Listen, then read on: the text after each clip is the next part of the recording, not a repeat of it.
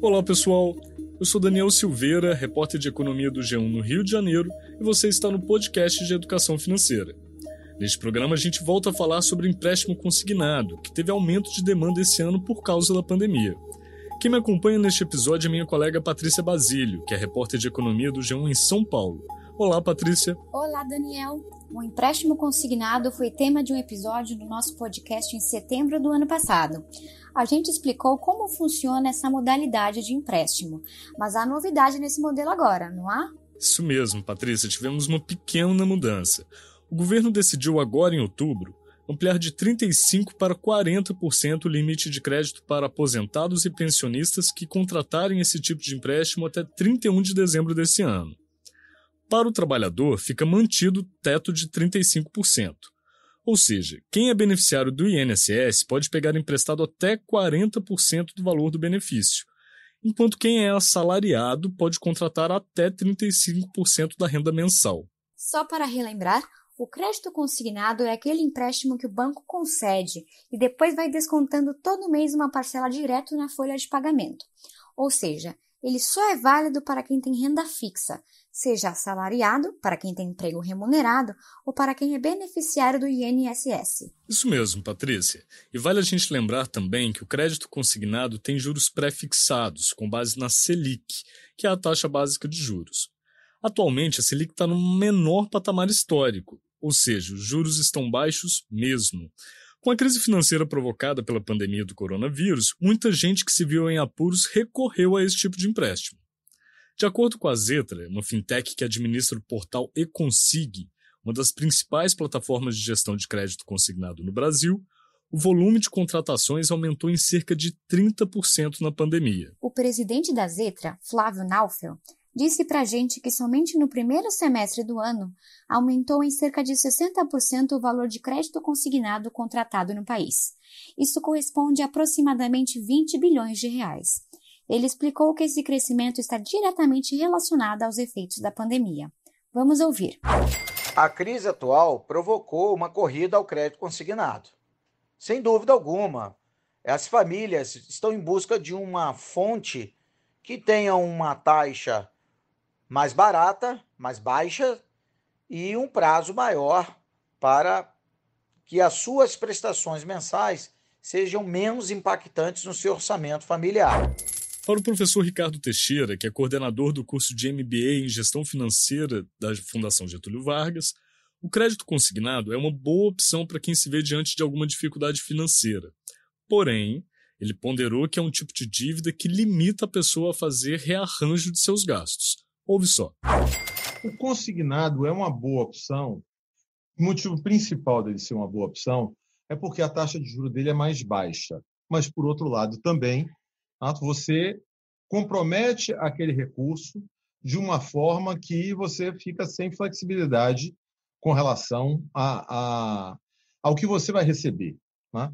Então, o que você vai receber vai ter aquele desconto na data em que for acordado e acabou. Não tem como você, eventualmente, se tiver uma emergência, fazer um outro tipo de arranjo.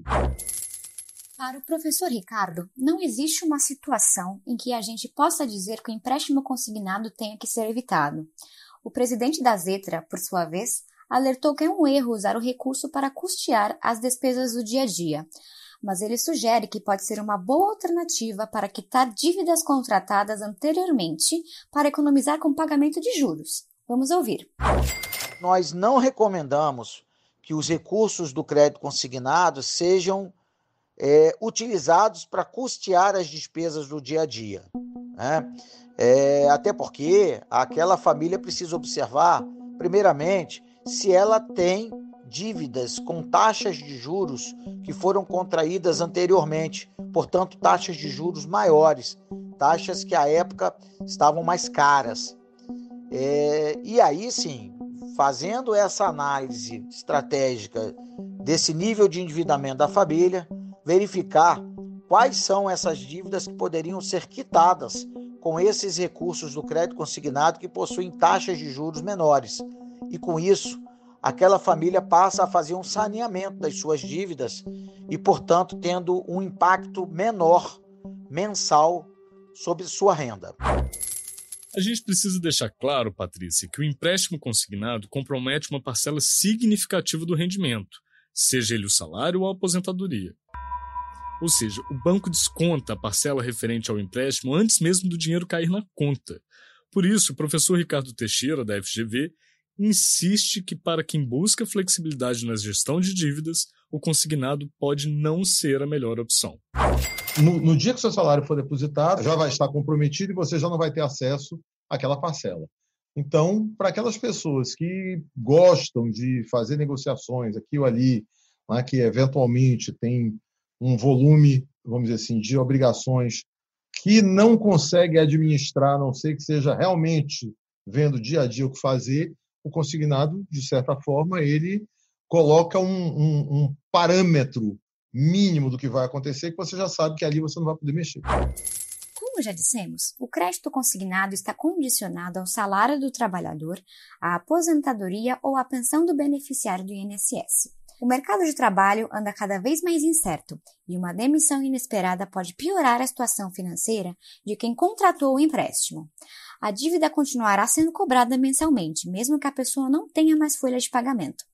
A recomendação nesse caso é procurar o banco imediatamente, conforme destacou Flávio Naufel, presidente da Zetra. Ouve só.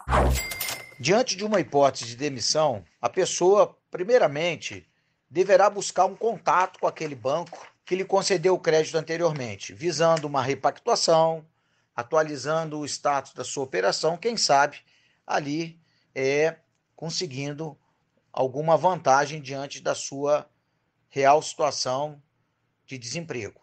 Outro ponto importante que é relevante destacar é que aquele banco que fez a concessão do crédito consignado enquanto aquela pessoa estava empregada, ele pode fazer a cobrança das parcelas do consignado por meio de débitos na conta daquela pessoa física ou por meio da cobrança de boletos bancários. A demissão é uma situação extrema, não é não, Daniel? O melhor neste caso é não ficar desesperado e buscar uma renegociação o mais rápido possível. Mas o que fazer quando outra situação acontece e compromete ainda mais a situação financeira de quem está empregado e contratou o empréstimo consignado? como um problema de saúde, uma obra emergencial ou mesmo uma compra no supermercado que ficou mais cara que o previsto por conta da alta no preço dos alimentos. É seguir o beabá da educação financeira, né, Patrícia? É aquela palavra mágica que a gente sempre cita aqui no nosso podcast: planejamento. Vamos ouvir o que o professor da FGV tem a dizer a respeito. A orientação aí, Daniel, sem dúvida nenhuma, é o planejamento financeiro que já deveria ter sido feito antes de você se endividar. Mas digamos que você esteja endividado, você já está no seu limite do consignado e as contas continuam chegando. Se você não fizer um planejamento financeiro, não tem como você conseguir sair dessa situação. E aí, nesse planejamento financeiro, você vai ter que ver, bom, o consignado já está, aquele, aquela parcela do seu rendimento já está comprometida.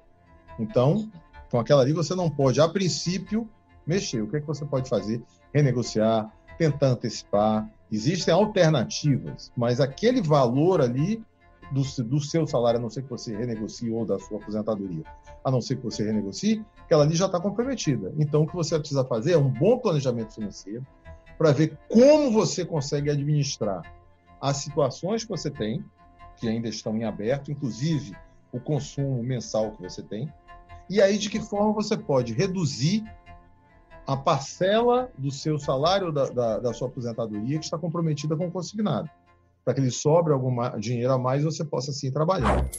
O professor Ricardo destaca que duas coisas básicas precisam ser feitas quando está diante de um apuro financeiro: aumentar a receita, ou seja, ganhar mais dinheiro de alguma forma, e cortar gastos, principalmente os desnecessários. Uma terceira alternativa, segundo o professor, é se desfazer de algum bem, ou seja, vender um carro, um imóvel ou mesmo bens de valores menores, como uma bicicleta, por exemplo. Mas o dinheiro dessa venda deve ser usado para quitar alguma dívida, de modo a diminuir a parcela da receita que está comprometida. E tem outra coisa importantíssima para quem se vê sem saída, tendo parte da renda comprometida com o consignado e outras dívidas, e ainda assim vê as despesas se acumulando. Fazer o um novo empréstimo é a maior furada fazendo a pessoa se enrolar ainda mais, principalmente se o limite do consignado já tiver sido contratado. Vamos ouvir o que, que o professor Ricardo tem a dizer. Mas não adianta nada você trocar uma dívida que hoje é mais barata, a do consignado, por outras dívidas que são mais caras. Então, essa não é a saída. A situação é você se planejar para você conseguir se livrar das dívidas mais caras de alguma maneira, de alguma forma conseguir equacioná-las e aí partir para reduzir o que você tem consignado, porque 35% de comprometimento da sua renda uma renda, isso pensando em salário ou, ou aposentadoria, é um limite elevado. Você consegue conviver, sim, mas não é confortável. E o que você quer é ter uma vida confortável. Então, vamos fazer um bom planejamento financeiro para conseguir reduzir. O segredo para não se enrolar tanto em dívidas é sempre se planejar. Pois é, a gente vai bater sempre nessa tecla, porque é o básico da educação financeira. O professor da FGV garante que esse exercício, o de planejar a vida financeira, tem que ser um hábito de todo consumidor, indiferente da sua condição de vida. Na realidade, eu acho que a grande consideração que a gente tem que fazer é a seguinte: planejamento financeiro é importantíssimo na vida de todas as pessoas, não independentemente, né, independentemente da idade que você tenha, né, do seu nível de escolaridade, da renda que você tenha, não importa se ela é elevada, média ou baixa todo mundo precisa fazer um bom planejamento financeiro. Porque a única forma que você tem de construir riqueza para você e para sua família, quando a gente fala aqui construir riqueza, construir um patrimônio dentro das suas possibilidades. A única forma que você tem é através de um planejamento financeiro. Fora disso, é um golpe de sorte que pode acontecer ou não. O professor Ricardo Teixeira fez outra observação importante que precisa ficar claro para todo mundo. Pagar juros, de modo geral, é jogar dinheiro fora. Vamos ouvir. Procure fugir de qualquer tipo de compromisso financeiro que possa estar ou no qual você possa estar comprometendo uma parte da sua renda no pagamento de juros. Lembre o seguinte: cada vez que você paga juro, é alguma coisa que você não está consumindo pelo pagamento do juro. O pagamento de juros, sempre ao longo da sua vida, vai fazer com que você não possa consumir tanto quanto seria o seu potencial, porque uma parte do que você ganhou serviu única e exclusivamente para a remuneração de capital de terceiros. Então, você deve procurar construir o seu próprio capital e consumir de acordo com o dinheiro que você tem, fugindo de todas as maneiras possíveis do pagamento de juros, quer no cheque especial, quer através de empréstimo, quer, uh, eventualmente, um cartão de crédito ou coisa parecida. Com o planejamento financeiro feito, evitando desperdiçar dinheiro pagando juros, pode ser que a pessoa sequer precise recorrer a um empréstimo consignado, não é mesmo? E aí entra a segunda regra de ouro da educação financeira: poupar. Afinal, como diz o ditado popular, quem guarda sempre tem. Não é mesmo, Paty? É isso aí, Daniel. Com planejamento e economia, dá para fugir de dívidas e levar uma vida financeira mais confortável, como bem disse o professor. Exatamente. Encerramos por aqui esse episódio. Esperamos que as dicas possam te ajudar a reorganizar as finanças com ou sem empréstimo consignado. Não esqueçam que toda segunda-feira tem episódio novo do podcast de educação financeira. Ele está disponível no G1 e em todos os agregadores de áudio, como o Deezer e o Spotify. E se você gostou desse episódio, aproveite e segue a gente. Assim você é sempre avisado quando um novo episódio é publicado. E pode compartilhar com quem você quiser. É isso aí. Até mais, pessoal! Tchau, gente. Até a próxima.